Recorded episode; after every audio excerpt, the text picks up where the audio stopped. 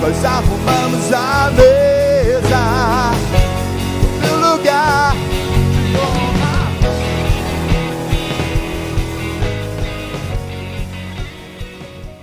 Amém, que bênção a gente poder ser ministrado por irmãos tão talentosos, irmãos que têm uma vocação e dom, talento que Deus deu para poder adorar o Senhor e servir ao Senhor na, na ministração do louvor.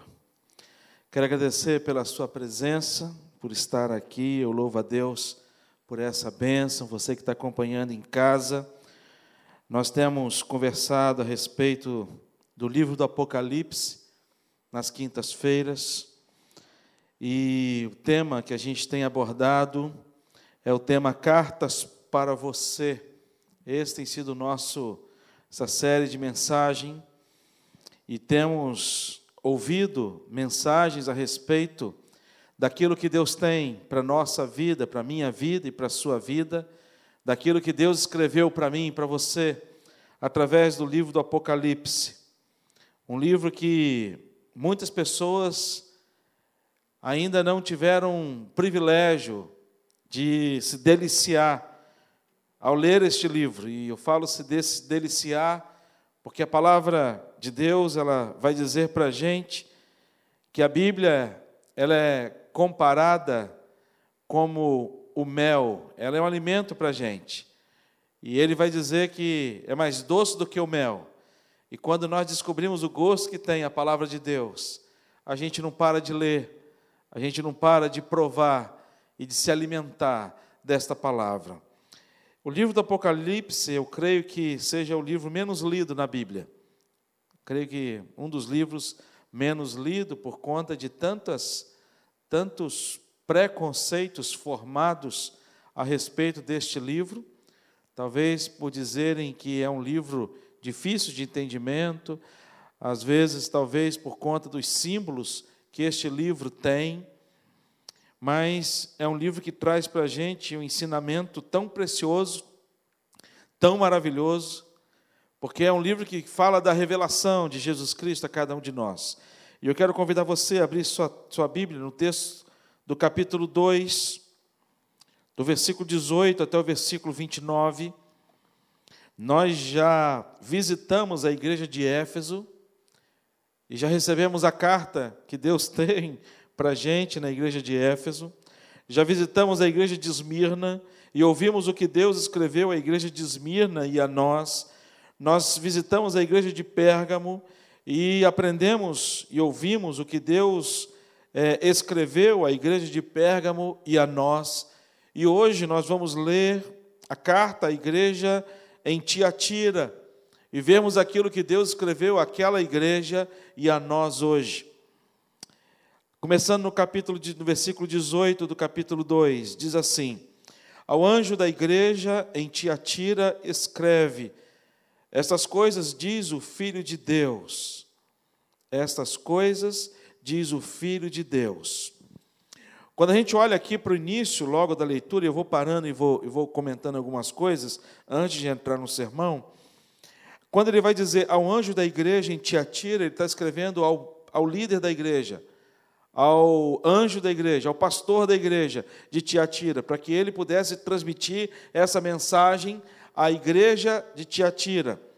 Ele vai dizer para a gente estas coisas, o Filho de Deus, e é a primeira vez que há essa revelação.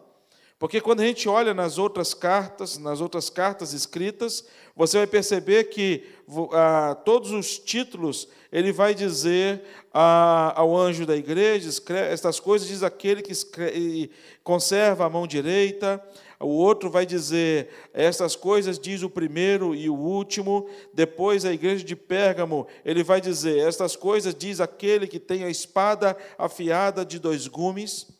Mas somente para esta igreja, para a igreja de Tiatira, Jesus aqui ele traz uma palavra muito enfática para esta igreja e muito direta. E vai dizer: olha, é o Filho de Deus que está escrevendo. É o próprio Jesus Cristo que está trazendo essa mensagem ao coração de vocês.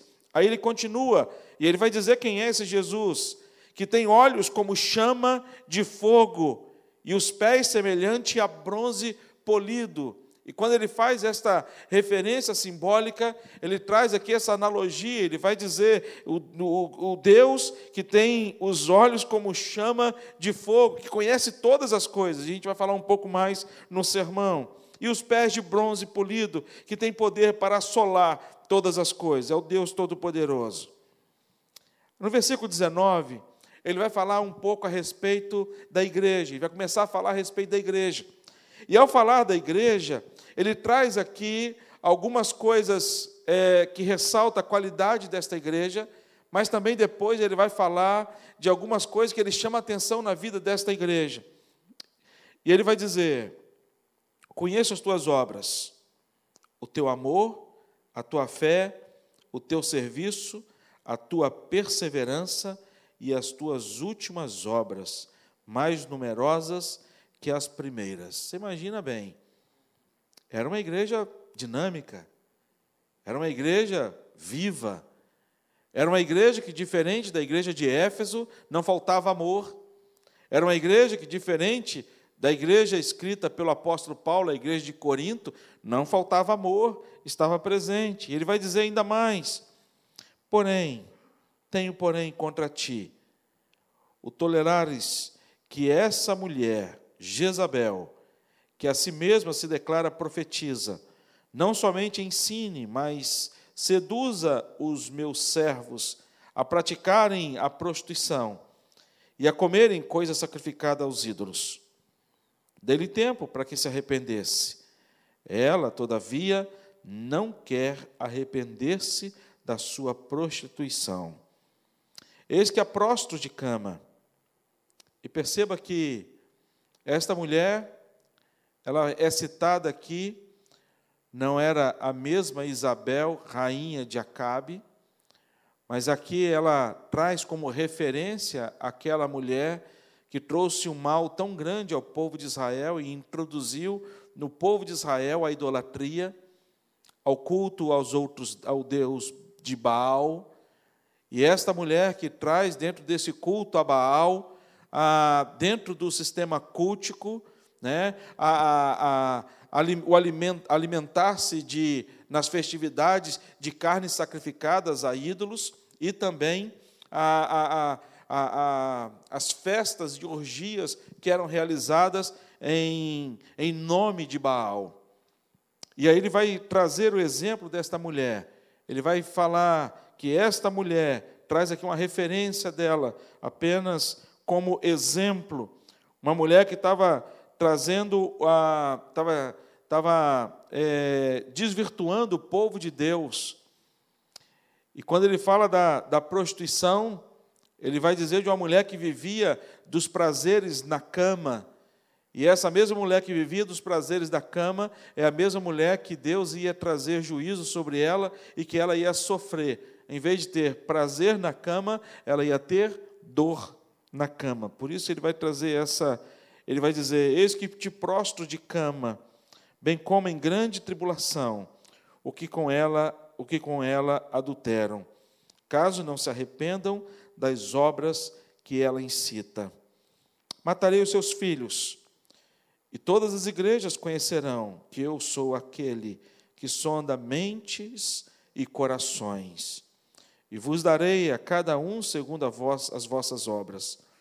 Digo, todavia, a vós outros, os demais de Tiatira, a tantos quantos não têm essa doutrina e que não conheceram, como eles dizem, as coisas profundas de Satanás.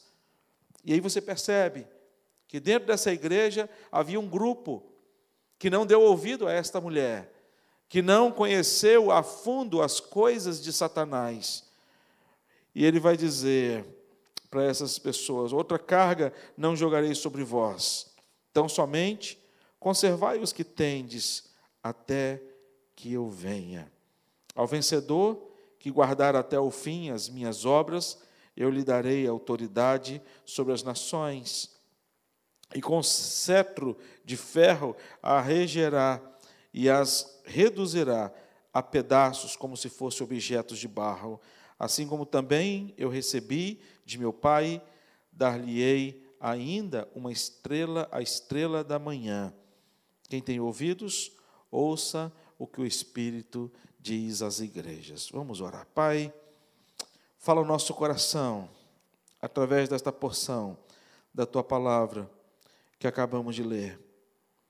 E pedimos, ó Deus, que o Senhor, de maneira muito especial, traga o entendimento, o discernimento, para que o nosso entendimento não seja apenas restrito àquilo que o Senhor diz à igreja de Tiatira para as pessoas da época, mas que essa palavra, Deus, possa trazer efeito no nosso coração hoje, diante do Senhor que continua a falar conosco através da tua palavra, em nome de Jesus. Amém. Amém. Tiatira era uma das sete igrejas da Ásia. Era a menor de todas as igrejas. E se você perceber, a menor igreja recebeu a maior carta.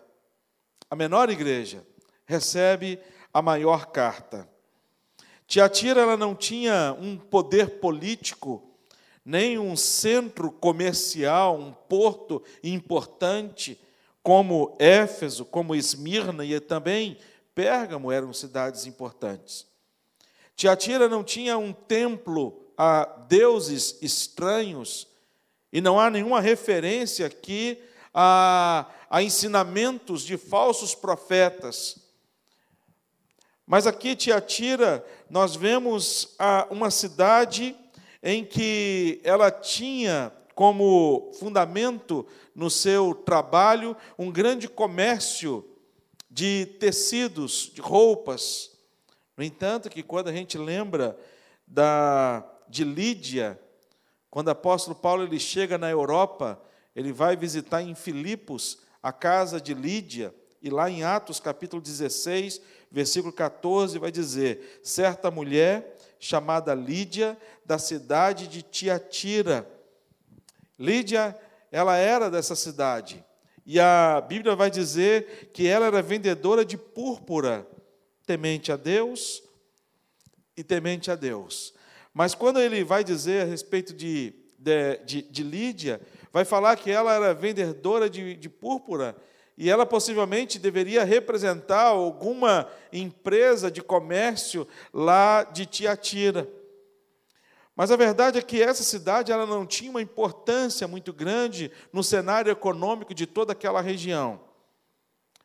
Mas naquela cidade havia uma igreja. Igreja essa que João já havia passado por ela. Igreja esta que Deus resolveu, através de Cristo Jesus, trazer uma carta direcionada àquela igreja. E era uma igreja que, se ficássemos apenas até o versículo 19, a gente ia entender que era uma igreja assim, modelo. Era uma igreja modelo por conta dos, das qualidades que esta igreja tinha. E quando a gente fala sempre igreja, meus irmãos, é sempre a palavra direcionada às pessoas. Nós somos igreja e não a instituição. Não estamos falando aqui do conselho da igreja é, de Tiatira, mas nós estamos falando aqui da, de pessoas que frequentavam esta igreja, que participavam desta igreja, assim como nós temos aqui na Igreja Presbiteriana das Américas, pessoas que frequentam a nossa igreja e que formam a igreja. Esse local aqui, sem as pessoas, é um local vazio, mas com as pessoas, com a gente aqui, por isso que a palavra de Deus fala dizer que onde dois ou três estiverem reunidos em meu nome, ali eu estarei. Aqui só se torna igreja pelo fato de nós estarmos aqui. É importante ressaltar que essa palavra, ela não foi apenas dita à igreja de Tiatira, mas também a nós hoje. É uma palavra direcionada a todos nós. E quando a gente vê apenas as primeiras primeiros versículos desse texto, a gente percebe que era uma igreja que tinha amor, era uma igreja extremamente operante, e que nos lembra a igreja de Tessalônica, quando lá em Tessalonicenses, primeira carta de Paulo aos Tessalonicenses, apóstolo Paulo, ele vai trazer uma palavra muito interessante a esta igreja. Quando a igreja de Tessalonicenses, é uma igreja que é tida pelo apóstolo Paulo, e a única referência que o apóstolo Paulo faz a uma igreja que ele chama de igreja modelo é o fato desta igreja de Tessalônica receber é, esse título. Lá em 1 Tessalonicenses, capítulo 1, versículo 7, ele vai dizer o seguinte: De sorte que vos tornastes o modelo para todos os crentes da Macedônia e da Caia. Por que eu estou chamando a atenção da igreja de Tessalônica? Por que, que essa igreja de Tessalônica ela se, se tornou modelo para todas as demais igrejas? Aí nós temos que ler o versículo 3. Olha as características dessa igreja. Recordando-nos diante do nosso Deus da operosidade da vossa fé, da abnegação do vosso amor e da firmeza da vossa esperança. Abnegação do amor, firmeza na esperança, e a gente percebe dentro dessa, dessas qualidades que a igreja de Tiatira, ela também traz ao seu coração e à sua essência, né, qualidades, mas também o próprio Jesus Cristo, ele escreve a esta igreja trazendo esta igreja a uma, a, a uma chamada de atenção muito grande para a vida espiritual. E nós podemos olhar para esta carta e dizer que Jesus escreve esta carta não apenas para a igreja de Tiatira, mas Jesus escreve esta carta para mim e para você, e para Tiatira de modo especial, em primeiro lugar, mesmo sabendo quem ela era. Jesus continua escrevendo carta para mim e para você, mesmo sabendo quem nós somos. E aí, quando ele vai dizer isso, no próprio versículo 19, na parte A, ele vai começar dizendo: Conheço as tuas obras. Nós já aprendemos, tanto no Apocalipse que nós, nós lemos, que Deus ele está, Deus ele está não apenas no meio do candeeiro.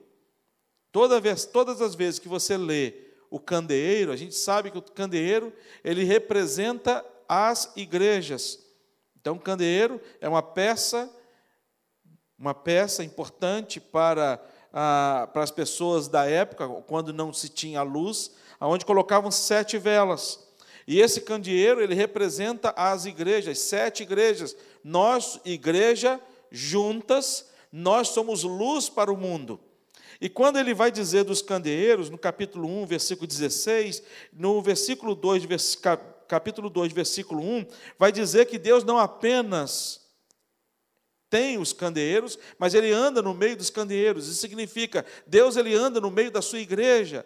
Deus ele anda no meio do seu povo, Deus está com a gente em todo tempo e em todo lugar, e dentro do novo pacto em Jesus Cristo, esse, esse Deus, ele habita no nosso coração, no meu e no seu coração, e aonde nós estivermos, Deus vai estar presente em todo momento e em todos os lugares, na nossa vida e na vida de todos os nossos familiares.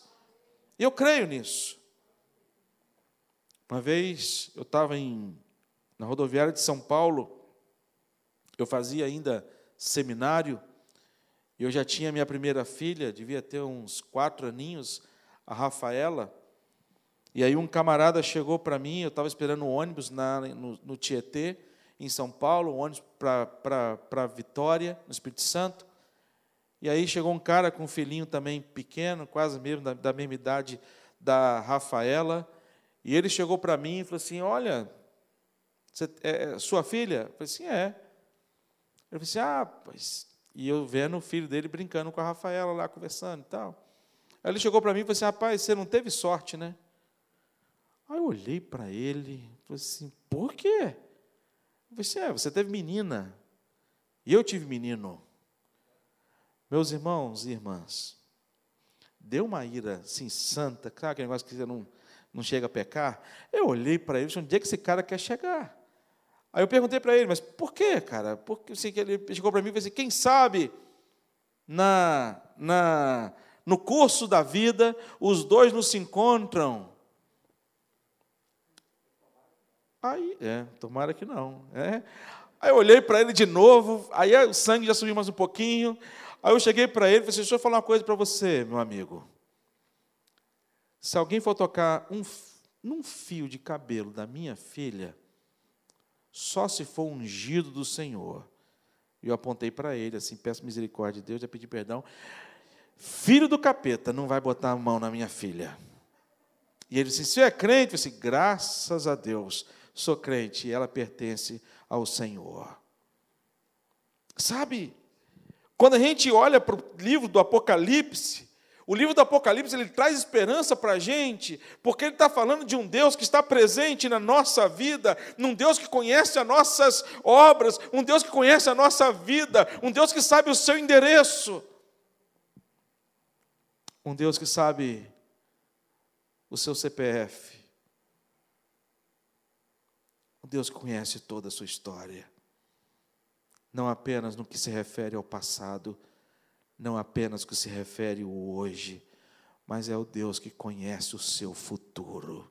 E o seu futuro está nas mãos de Deus. É isso que o livro do Apocalipse fala, meus irmãos. Ele vai dizer para a gente que, e a gente percebe isso em toda a Bíblia, e não somente no Apocalipse, por exemplo, quando nós vamos para o Gênesis, e aí, quando a gente vai para o Gênesis, Deus pergunta para Adão, quando Adão peca, né? Quando vai falar lá em Gênesis capítulo 3, versículo 9, quando vai dizer: E chamou o Senhor Deus ao homem e lhe perguntou: Onde estás? Você acha que Deus não sabia onde estava Adão? No paraíso. Deus estava assim, caramba, como é que eu vou achar Adão agora? Não, onde está Adão? Ou então Deus chega para Eva e pergunta para Eva, ele vai chegar no versículo, Gênesis capítulo 3, versículo 11, quando vai dizer: Quem te fez saber que estavas nu? Comeste da árvore que eu te ordenei que não comesses?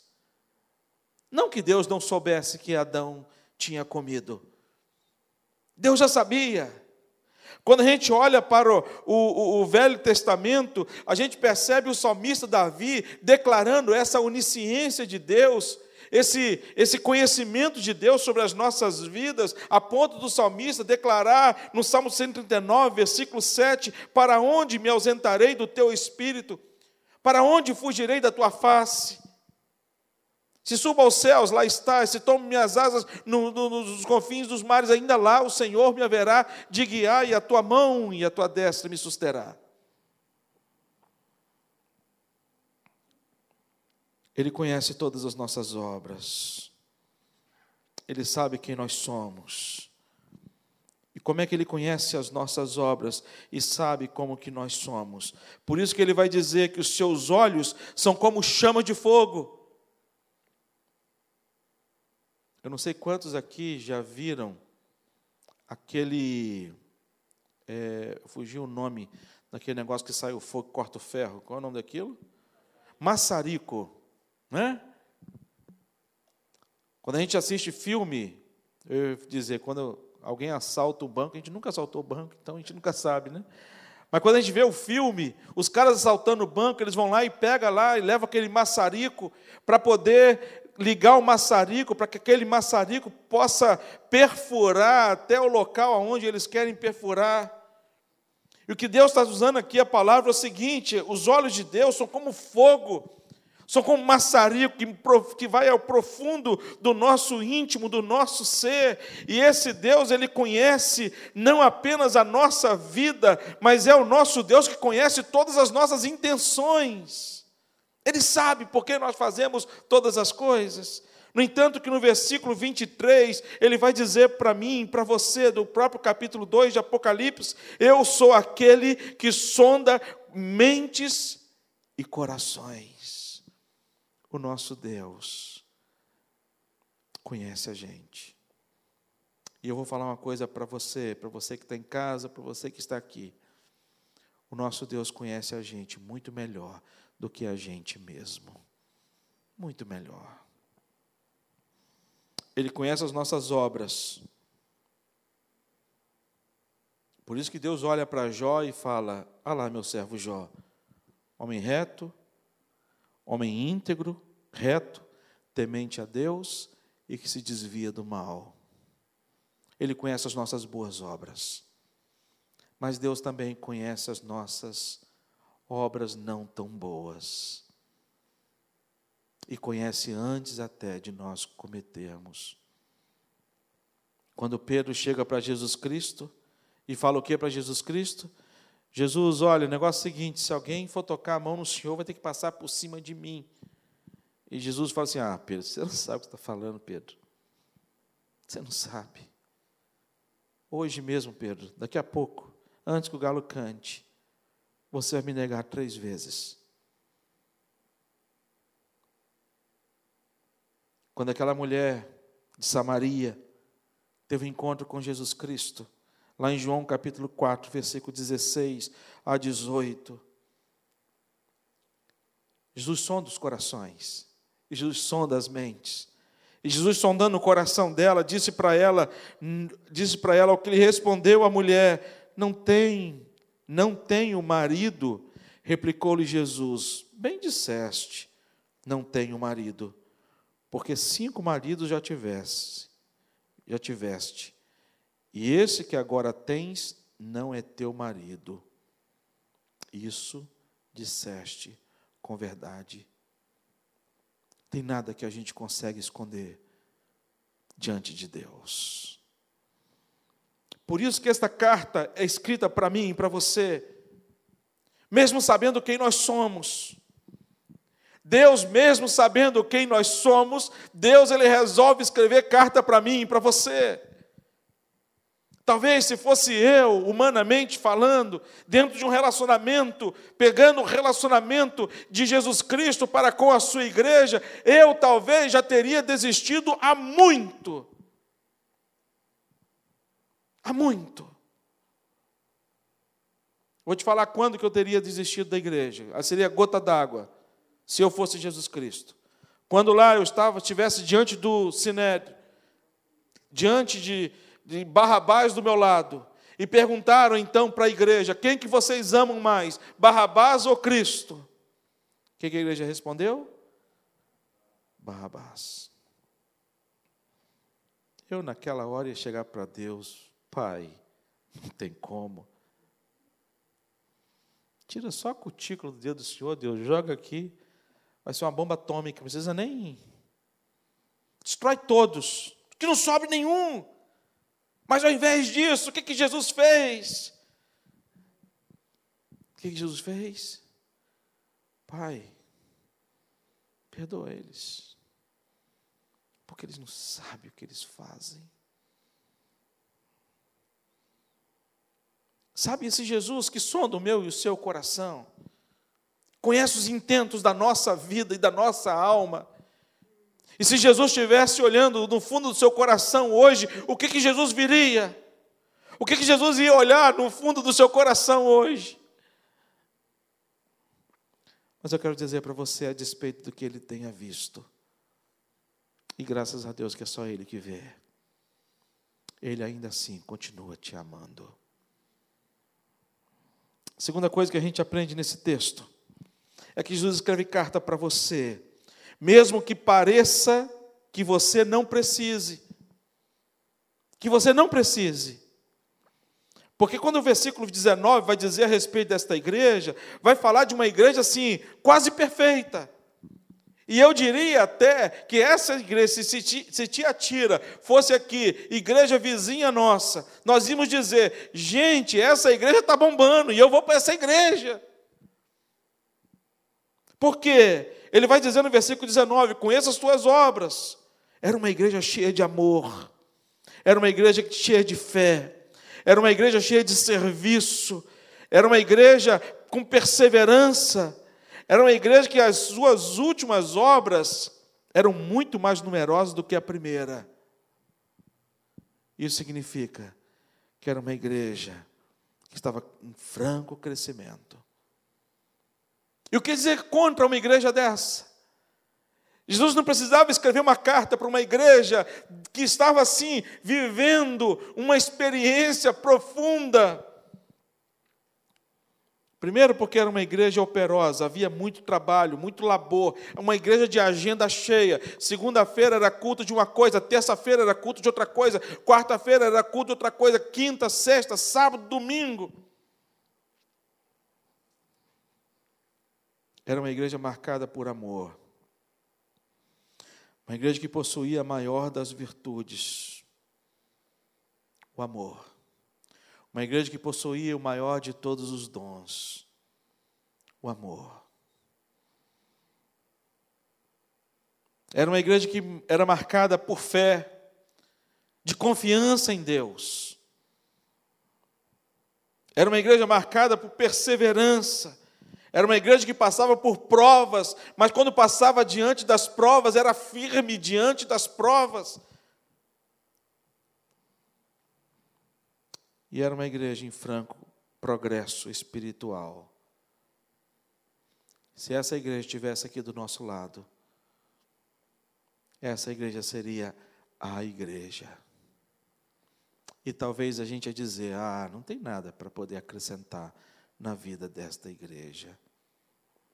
Isso traz um cuidado muito especial para a minha vida e para a sua vida. Porque algumas pessoas pensam que quando chega num certo nível, nós temos que parar de crescer espiritualmente. Algumas pessoas pensam que quando a gente vive algumas experiências com Deus, essas experiências bastam. Assim era o povo de Israel. Foi lá e as pragas, venceram as dez pragas, foram libertos, foram exultantes, achando que bastava aquele milagre. E aí vai diante do mar vermelho. E eles se param diante do mar vermelho. E ao invés de relembrar aquilo que Deus fez e serem fortalecidos por um Deus que haveria ainda de fazer coisas maiores, uma igreja que, em vez de dizer isso, é uma igreja que esquece.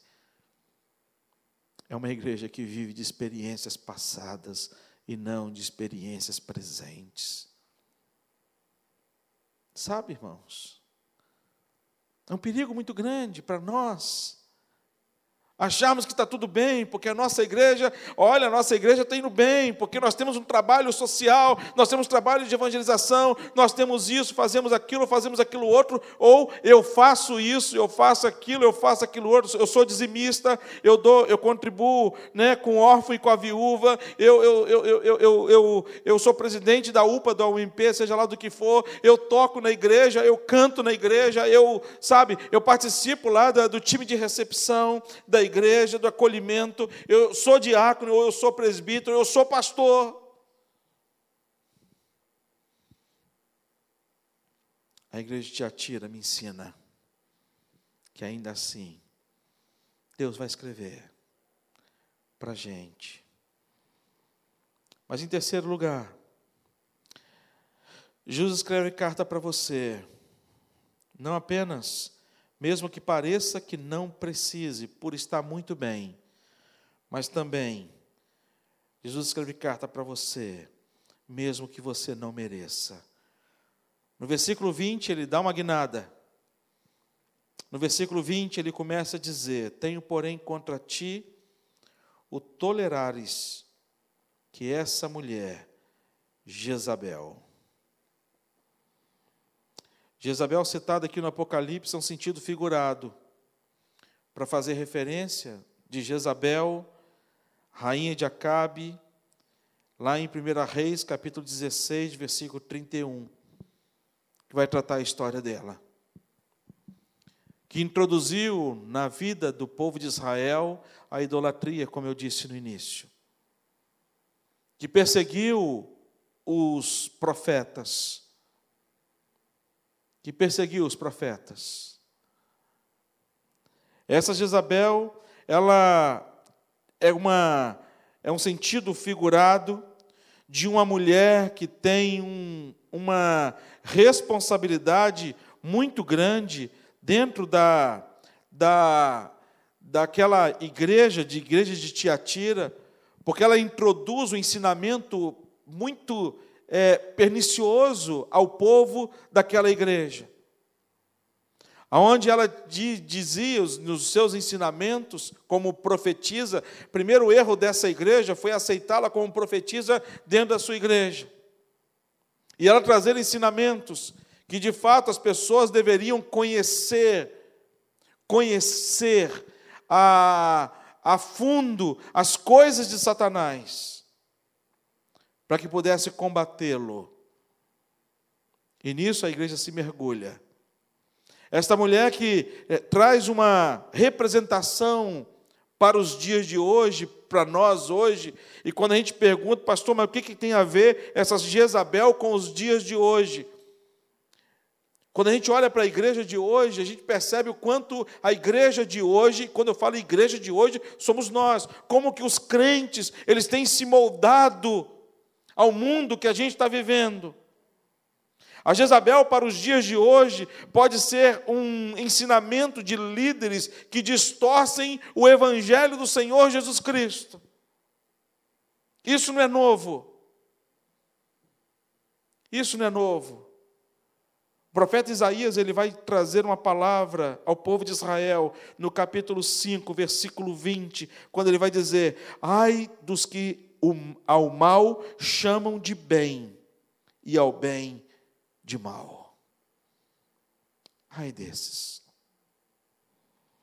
Ai daqueles que fazem da escuridade luz e da luz escuridade. Põe o amargo por doce e o doce por amargo. A gente está vivendo um tempo difícil, meus irmãos. Eu creio que o tempo que a gente está vivendo é um dos tempos mais difíceis que todas as nossas gerações já passaram. E eu estou vendo como que Satanás está sendo cruel. Ele age da mesma forma, da mesma maneira, da mesma forma e da mesma maneira. Se você perceber nas cartas das igrejas, tanto de Éfeso, Esmirna, Pérgamo e Tiatira, que nós lemos, a forma é a mesma. Ele tenta entranhar na igreja, trazendo na igreja ensinamentos falsos. Ele vem trazendo dentro da igreja de maneira sorrateira, camuflada, fazendo com que a igreja ela se, se volte contra Deus e contra a palavra de Deus, para que a igreja, eu e você, possamos trazer ao nosso coração a morte de Deus no meu e no seu coração. E Deus está de olho com a Jezabel.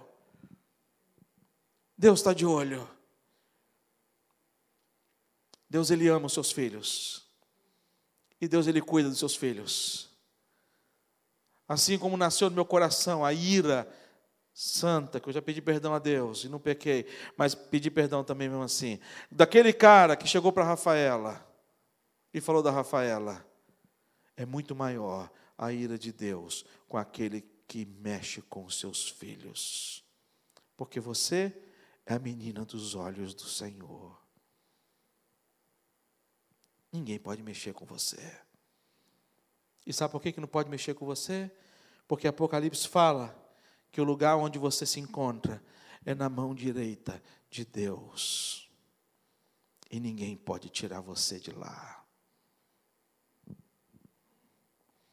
A ira de Deus é tão grande que ele vai dizer para esta, para esta carta em Tiatira: olha, é, tenho contra ti que tolerares que é, o tolerares que essa mulher Jezabel, que a si mesma se declara profetiza, não somente ensine, mas ainda seduza os meus servos a praticarem a prostituição e comerem coisas sacrificadas aos ídolos.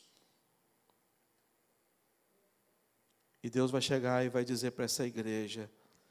Talvez se fosse eu para essa igreja, dizer para essa igreja, eu ia dizer, sabe o quê? Aqueles que, se fosse um cara fundamentalista, aqueles que deram ouvido a esta mulher estão mortos. Ó, vou passar a faca em todo mundo. Sabe aquele pai que já vem com, com a correia na mão? Sim, você fez coisa errada, não fez? Fiz. Você sabia que não era para fazer? Sabia. Então, prepara o teu lombo. Porque eu vou agora. O que, que Deus vai fazer? Deus ele vai olhar, ele olha para a terra. ele olha para a igreja de Tiatira e ele vê que uma mulher enviada por Satanás, ela começa a perseguir os cristãos, mas não perseguir os cristãos para matar os cristãos, mas para perseguir os cristãos, para afastar os cristãos da presença de Deus. Deixa eu falar uma coisa para você que está em casa, e vou falar uma coisa para vocês que estão aqui. Satanás levantou uma multidão, e ele está usando uma multidão para poder tentar te tirar da presença de Deus. E essa multidão está no seu trabalho, está no seu condomínio, está nas suas redes sociais, está no seu computador. E o pior não é isso. E o pior é que Satanás levantou a multidão para poder roubar de você os seus filhos. Eu tenho chorado, meus irmãos, com alguns pais, com testemunhos de meninas e meninos de 11 anos, de 10 anos, já com uma ideologia de gênero enfurnada na cabeça. Crianças de 9 anos se cortando com 100 cortes no braço. 100 cortes no braço. Os educadores, quem está na, na área de educação, sabe do que eu estou falando. Porque lidam com isso. Porque Satanás levantou uma turma grande e qual deve ser a nossa reação para essa turma, agentes de Satanás, é ter ódio por eles? Não! Eu talvez, se fosse Deus, eu ia mandar fogo do céu e consumir todo mundo. Mas Deus não, Deus olha para baixo, Deus vê a sua igreja sendo, sendo é, é, é, tentada por este inferno desta mulher. E Deus fala no versículo 21, ó, dei um tempo para que se arrependesse. Para quem se arrepender? A dita cuja Jezabel. Dei tempo. Todavia, não quer arrepender-se da sua prostituição. Vou colocá-la numa cama. Satanás não tem poder para defender os seus. E ele não defende os seus. Vou botá-la numa cama. Mas não para ela ter prazer. Não para continuar se prostituindo na cama. Mas eu vou colocá-la numa cama em grande tribulação. E, com, e também aqueles que com elas se adulteram. Caso não se arrependam das obras que ela incita. Há tempo de arrependimento. Sempre vai haver. Por isso essa carta foi escrita. Talvez eu, no lugar de Deus, ah, não vou escrever essa carta para tia Tira. Vou escrever, vou mudar o título. Carta aos fiéis de Tiatira. E vou só falar das coisas boas desses fiéis e aqueles que estão na, no pé na jaca, se lasque. Um amigo meu usava a expressão, pedia ajuda para ele, disse, oh, me ajuda aí, peça a tia. Eu falei, que tia, rapaz? Tia arromba, sabe? Eu talvez fosse Deus, pede a tia. Mas Deus não. Mas Deus fala, peça a mim. Busque a mim. A palavra de Deus vai ensinar para a gente: buscar-me eis e me achareis, quando me buscar de todo o vosso coração. Sabe, meus irmãos, dentro da igreja a gente está vendo tanta coisa ultimamente. Tantas, tanta coisa. Pessoas assim como foram usadas com esta mulher Jezabel, pessoas têm sido usadas até hoje. E talvez até na nossa vida eu diria que com certeza Deus, sabe, Satanás ele vai tentar de alguma forma enviar alguém para te desviar e me desviar do caminho do Senhor. Eu não sei como é que está a sua vida. Eu não sei, essa carta foi escrita tanto, tantos, tantos anos atrás para uma igreja. E esta carta da igreja é escrita para nós hoje. Eu não sei qual é a, em que momento você se encontra. Na igreja de Tiatira, tinham aqueles que se manteram fiel, mas tiveram aqueles que comeram carne a outro, sacrificada a outros deuses, e também tiveram aqueles naquela igreja que se relacionaram, que viveram adultério. Mas eu quero dizer para você que Deus ele faz novo todas as coisas através da, do perdão em Cristo Jesus. Mesmo assim, Deus continua escrevendo para você, para que você entenda uma coisa: com Deus não se brinca, e Deus não quer brincar com você. Deus não quer brincar com você. Deus não quer brincar comigo. Deus quer com a gente relacionamento e não brincadeira. Que Deus assim nos abençoe e que possamos a cada dia desfrutar deste cuidado de Deus. Senhor Deus, obrigado porque o Senhor nos escreve, o Senhor não deixa de falar com a gente. Obrigado a Deus pelo, pela vida de João, preso numa ilha, Senhor, ao final da sua vida. Ele sabia que ele ia morrer. Em nenhum momento João pede para o Senhor livrá-lo da morte. Em nenhum momento. Em nenhum momento João questiona. Mas João escreve aquilo que o Senhor quis trazer para a gente. E por isso a gente tem um livro do Apocalipse, que fala da revelação, que fala da igreja do Senhor Jesus, que é vitoriosa através de Cristo Jesus. Ajuda-nos como igreja do Senhor, Pai a termos esta mensagem em nome de Jesus. Amém.